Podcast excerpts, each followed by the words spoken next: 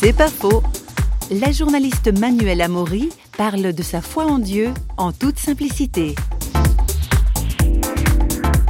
Moi, j'ai la sensation que j'y ai trouvé une. euh, Ça va vous paraître un peu irrationnel, mais j'ai l'impression d'avoir eu un, un- quelqu'un qui était là pour moi, quoi.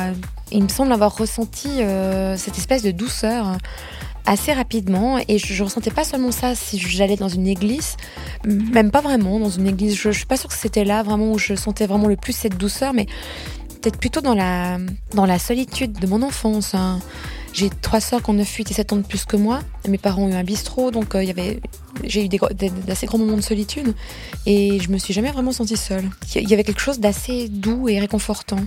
Et cette sensation-là, elle ne m'a jamais quittée, mais vraiment jamais. C'est pas faux vous a été proposé par parole.ch.